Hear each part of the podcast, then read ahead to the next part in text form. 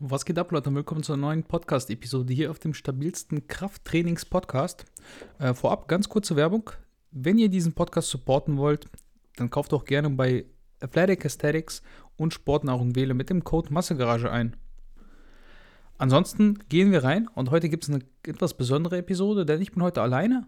Ähm, hat sich einfach nicht angeboten, diese Woche mit Julian aufzunehmen. Er war irgendwie verhindert. Aber das soll uns ja nicht davon abhalten, hier dennoch ein bisschen Content für euch zu liefern, beziehungsweise mich nicht davon abhalten, für euch etwas Content zu liefern. Ich muss aufpassen, dass ich nicht zu schnell rede, weil es doch etwas ungewohnt ist, alleine aufzunehmen. Um so, ähm, ja, wie soll ich sagen, nicht in so einen komischen Redefluss zu gelangen und meine Gedanken richtig ordnen zu können. Und zwar hatte ich auf Instagram vor einer Woche ungefähr eine Fragerunde gemacht. Und dort ging es dann darum, dass eine Person geschrieben hat, dass sie äh, Interesse hätte an einem ausführlichen, einer ausführlichen Anleitung für einen Minicut. Und ich dachte mir, das ist echt ein Ding, was man so für so eine kleine Podcast-Episode aufnehmen kann. Ich weiß nicht, Quatsch, ist bestimmt so ein paar Minuten, 15 Minuten oder so. Ein kleiner Monolog. Ähm, deshalb würde ich sagen, gehen wir ein bisschen auf das Thema ein, denn ich denke, ich habe dann eine etwas andere Sichtweise als die meisten Leute. Das liegt aber auch einfach an meiner Zielsetzung. Deshalb denke ich auch, dass das für den einen oder anderen von euch vielleicht interessant sein könnte. Ich würde anfangen mit der Definition. Ähm, und diese Definition ist jetzt eine Mischung aus meiner persönlichen Definition, also wie ich das Ganze sehe oder definieren würde, was ein Minicut ist, und auch der allgemeingültigen Definition. Deshalb, ähm, ich würde sagen, an allererster Stelle steht bei so einem Minicut die Länge. Die Länge bestimmt im Endeffekt, ob es eine Diät ist oder ein Minicut. Für mich persönlich geht ein Minicut mindestens vier Wochen bis maximal sechs bis acht Wochen. Wobei acht auch schon wieder sehr grenzwertig ist und fast schon eine richtig langfristige Diät ist. Ähm, die Dauer, warum man jetzt sagt vier bis acht Wochen, beziehungsweise warum ich sage vier bis acht Wochen, liegt auch einfach damit zusammen oder hängt damit zusammen, dass es ja auch abhängig ist von dem Defizit. Und das wäre dann der zweite Punkt. So ein Minicut definiert sich auch so ein bisschen dadurch, dass man nicht nur das Ganze für eine kurze Zeit absolviert, sondern dementsprechend auch die Kalorien oder die, das Kaloriendefizit recht hoch hält. Laut meiner Definition wären das mindestens 500 Kalorien bis ungefähr 1500. Dabei ist natürlich jetzt wichtig zu sagen, das kann man nicht ganz so verallgemeinern, denn eine Person, die irgendwie 60 Kilo wiegt, die hat natürlich einen viel, viel größeren, ja, ähm, viel, viel kleineren, so, viel, viel kleineren Verbrauch und dementsprechend auch einen kleineren Bedarf an Kalorien. Ähm, wenn du jetzt mit 2000 Kalorien erhältst, macht es halt recht wenig Sinn, ein 1500er Defizit zu fahren, weil dann dürftest du halt einen Shake am Tag trinken und das wär's. Ähm, und wir wollen ja auch immer sicher gehen, dass man ja die Mindestbasis an Nährstoffen gedeckt hält. Das heißt, ich würde immer sagen, dass man maximal auf eine Kalorienzufuhr von 1200 Kalorien geht, um einfach auch die notwendigen Proteine, Kohlenhydrate und auch einfach ähm, ja, genug Gemüse essen zu können, um ein paar Vitamine abzustauben. Für vier Wochen wird es jetzt wahrscheinlich nicht so viel ausmachen, aber trotzdem, man will ja auch immer noch ein bisschen ja, auf der sicheren Seite sein, sagen wir es mal so. So, das wären die Punkte.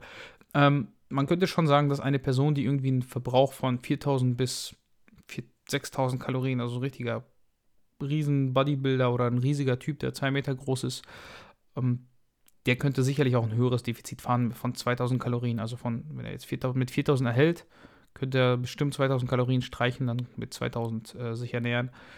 Wobei man da auch sagen muss, also diese 1200 Mindestkalorien sind wieder für kleinere Menschen. Wenn du halt so extrem groß bist, wird der Mindestbedarf ja auch höher sein.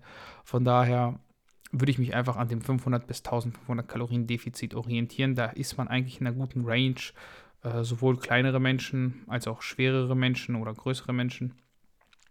Genau, das sind jetzt die Sachen, an denen ich einen Minicut festmache. Und dann würde ich aber sagen, es gibt ja auch einfach ähm, für mich persönlich so drei Arten von Zielgruppen, die jetzt diese Frage stellen könnten oder würden. Wir haben einmal da die Person, nennen wir sie jetzt, also ich ähm, würde jetzt sagen, wir machen das mit 1 bis 3 und äh, Personengruppe 1 wären praktisch die Newbies, die gerade so angefangen haben, vielleicht Leute, die bis zu einem Jahr im Gym angemeldet sind oder einfach sehr, sehr unregelmäßig gehen, irgendwie zweimal die Woche oder so. Also so der, 0815-Bürger.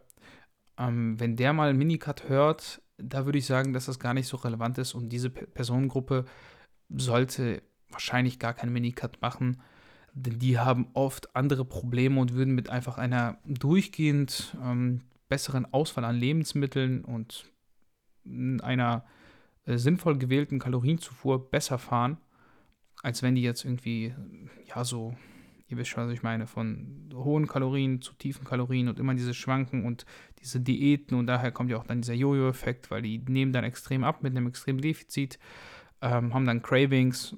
Das sind einfach Leute, die haben noch nicht so viel Ahnung und haben in der Regel auch nicht so ein gutes Körpergefühl und können das auch einfach nicht so gut abschätzen, was sie da futtern.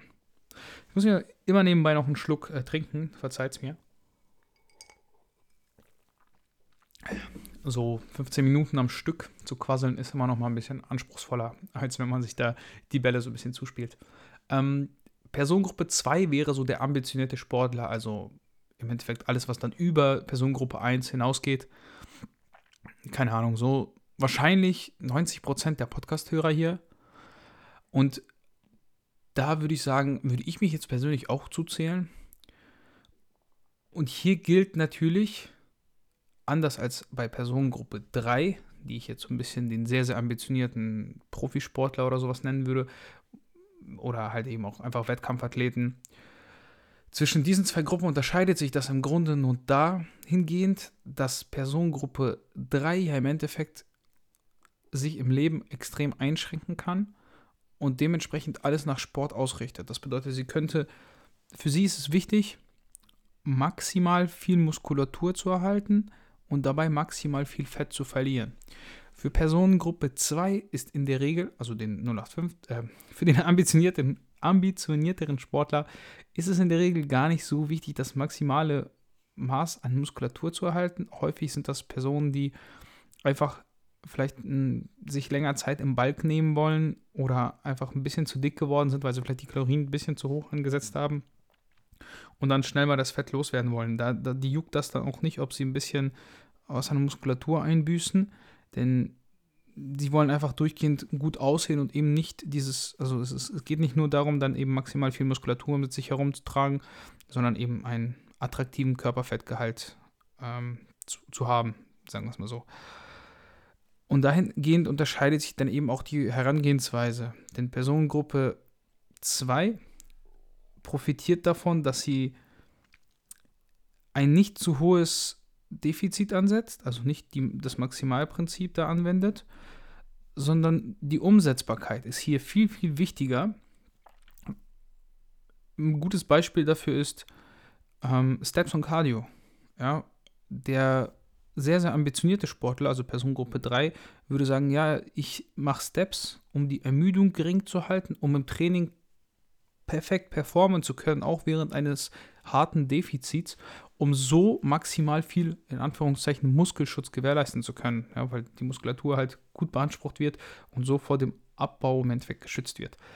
Ähm, das ist für Personengruppe 2 nicht so wichtig. Ihr geht es im Endeffekt darum, das umsetzen zu können. Wenn sie 1500 äh, im Defizit ist und dann bei der Arbeit nicht performen kann und der Alltag komplett scheiße ist und sie sich einfach nur wie Müll fühlt, dann ist es wahrscheinlich für sie schwerer, das Ganze durchzuhalten. Dementsprechend ist Cardio hier ein gutes Tool, weil man zum Beispiel im Vergleich zu Schritten für die gleiche Kalorienmenge wahrscheinlich einfach weniger Zeit investieren muss. Genauso ist Cardio dann vielleicht im nüchternen Zustand, wenn man es jetzt ganz genau nehmen würde, etwas besser für die Fettverbrennung. Aber für die meisten hm, ja, 0815-Bürger halt auch nicht umsetzbar oder nur schwer umsetzbar. Also niemand möchte, wenn er um 6 zur Arbeit aufstehen muss, nochmal um 5 aufstehen, um dann extra Cardio zu machen. Da bietet es sich wieder dann an, sein Cardio auf nach dem Training zu legen. Das würde der Typ, der halt maximal viel Muskulatur erhalten möchte, nicht unbedingt machen weil man nach dem Training sich erholen möchte, vielleicht sogar einen Shake direkt trinkt, um die Proteinbiosynthese direkt anzukurbeln, das anabole Fenster etc. Also würde ich sagen, für Personengruppe 2 gilt immer maximale Umsetzbarkeit. Hier wäre meine Empfehlung tatsächlich, ähm, wenn, besonders wenn man nicht so viele Kalorien zur Verfügung hat, also nehmen wir einen Durchschnittsmensch mit 2500 Kalorien Verbrauch für Erhalt. Der sollte meiner Meinung nach nicht unter 1500 Kalorien gehen. Selbst das ist schon sehr, sehr niedrig. Also ein Tausender Defizit. Und das Ganze nicht länger als sechs Wochen machen. Das ist meine Empfehlung für Personengruppe B. Äh, beziehungsweise Personengruppe 2. Weil es einfach ab diesem Punkt, das ist so das, das, ist das Maximale. Ne? Also wie gesagt, ich würde sogar wahrscheinlich einen Ticken weniger nehmen, um einfach gewährleisten zu können, dass das Ganze umsetzbar ist. Und eher auf Cardio nach dem Training setzen, sowie Steps im, in den Alltag integrieren. Also nicht eine zusätzliche Cardio-Runde machen am Abend oder sowas, die einen stresst, wo man sagt, ey, ich muss noch meine Steps reinkriegen, sondern bewusst dieses typische mehr Steps im Alltag machen, die Treppe nehmen, weiter wegparken, solche Sachen. Das bietet sich viel, viel besser an, als nochmal extreme Cardio-Runden zu machen, wo man halt, also Cardio-Runden im Sinne von Spazieren gehen, so Spaziergänge. Ich würde da mit 10.000 Schritten ansetzen und den Rest über 10 bis 30 Minuten Cardio nach dem Sport, um einfach das Kaloriendefizit ein bisschen zu erhöhen. Das wäre mein Ansatz bei Personengruppe 2. Bei Personengruppe 3 ist es wieder auch so im Endeffekt egal, genauso wie Personengruppe 1, denn hier gilt, man will das Maximale rausholen, also fährt man das maximale Defizit bei ja, so viel Volumen, wie man es verträgt. Und dementsprechend ähm, geht es hier nur darum, perfekt, perf äh, perfekt im Gym zu performen. Der Alltag wird ein bisschen hinten angestellt. Das ist halt der Unterschied. Also wir fassen zusammen, wenn ich eine gängige Formel geben müsste für einen Minicut, dann nicht mehr als 1500 Kalorien im Defizit sein, beziehungsweise nicht weniger als 1200 Kalorien essen. Das über eine Dauer von, sagen wir sechs Wochen. Einigen wir uns einfach mal auf sechs Wochen. Und Cardio in den Alltag integrieren und nicht unbedingt mehr Steps machen zu müssen, beziehungsweise keine erzwungenen Steps im Sinne von extra Runden gehen. Weil hier gilt, versuchen, das Ganze so umsetzbar wie möglich zu gestalten. Ich hoffe, diese, dieser kleine Einblick so in meine Gedanken zum Minicut und wie ich das machen würde, war einigermaßen interessant. Ich weiß, die Episode ist sehr, sehr kurz, aber sonst hätte ich euch jetzt nicht so viel erzählen müssen. Man muss immer sagen, ähm, bei Extremen, wie eben extremen Bodybuildern oder eben sehr untrainierten Leuten ähm, sind die Ansätze schon identisch. Bei dem einen ist es fast egal, was man macht, und bei dem anderen muss man halt das Maximale versuchen rauszuholen. Deswegen ist das für die meisten Leute halt auch nicht so interessant. Also ich würde niemandem empfehlen, ähm, ja, jeden Tag 15.000 Schritte zu gehen, weil es einfach, außer äh, es bietet sich beruflich an, äh, weil es einfach sehr, sehr zeitaufwendig ist auch wenn es dazu beiträgt, dass man vielleicht ein bisschen mehr Muskulatur erhält, weil die Erschöpfung halt geringer ist als beispielsweise bei Cardio. Aber wie gesagt, Umsetzbarkeit, ich wiederhole mich. So. Nächste Woche gibt es dann wahrscheinlich wieder eine äh, reguläre Podcast-Episode. Ich hoffe, das war ein wenig informativ. Schreibt mir noch gerne eure Gedanken zu bei Instagram unter Massegarage. Ansonsten bin ich raus für heute und ich wünsche euch allen noch eine angenehme Woche. Macht's gut und ciao.